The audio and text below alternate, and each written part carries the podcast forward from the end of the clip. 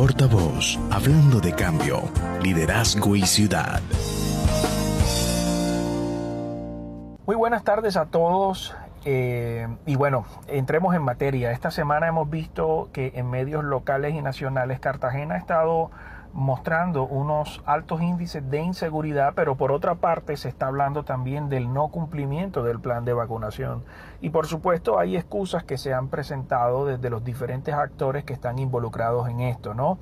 Eh, pero comparemos esto con una casa con un hogar. Eh, a veces los planes que se trazan en una familia, si se trazan, eh, vemos que no se cumplen y, aparecen excusas de, no, es que esto lo tenías que hacer tú, no, es que esto lo tenía que hacer fulano, no, esto lo tenía, esto, no, yo no, yo no me comprometí a hacer esto, tú fuiste quien lo dijo.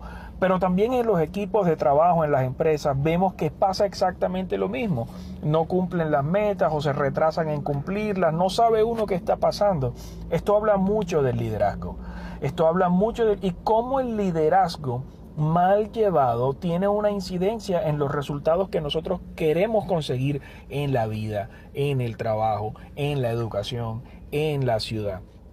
Esto me lleva a mí a pensar que eh, un concepto que vale la pena poner sobre la mesa en estos momentos es el concepto del líder ausente o del liderazgo ausente.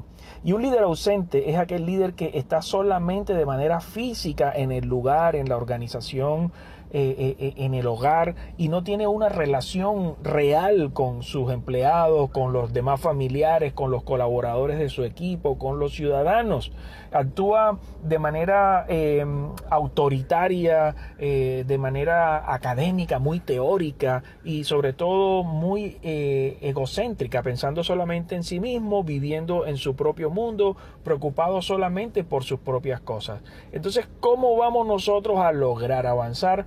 Si estamos viendo liderazgos ausentes. La pregunta aquí es, ¿quién está asumiendo la responsabilidad en la ciudad? ¿Quién asume la responsabilidad cuando las cosas no caminan en la casa, en la empresa?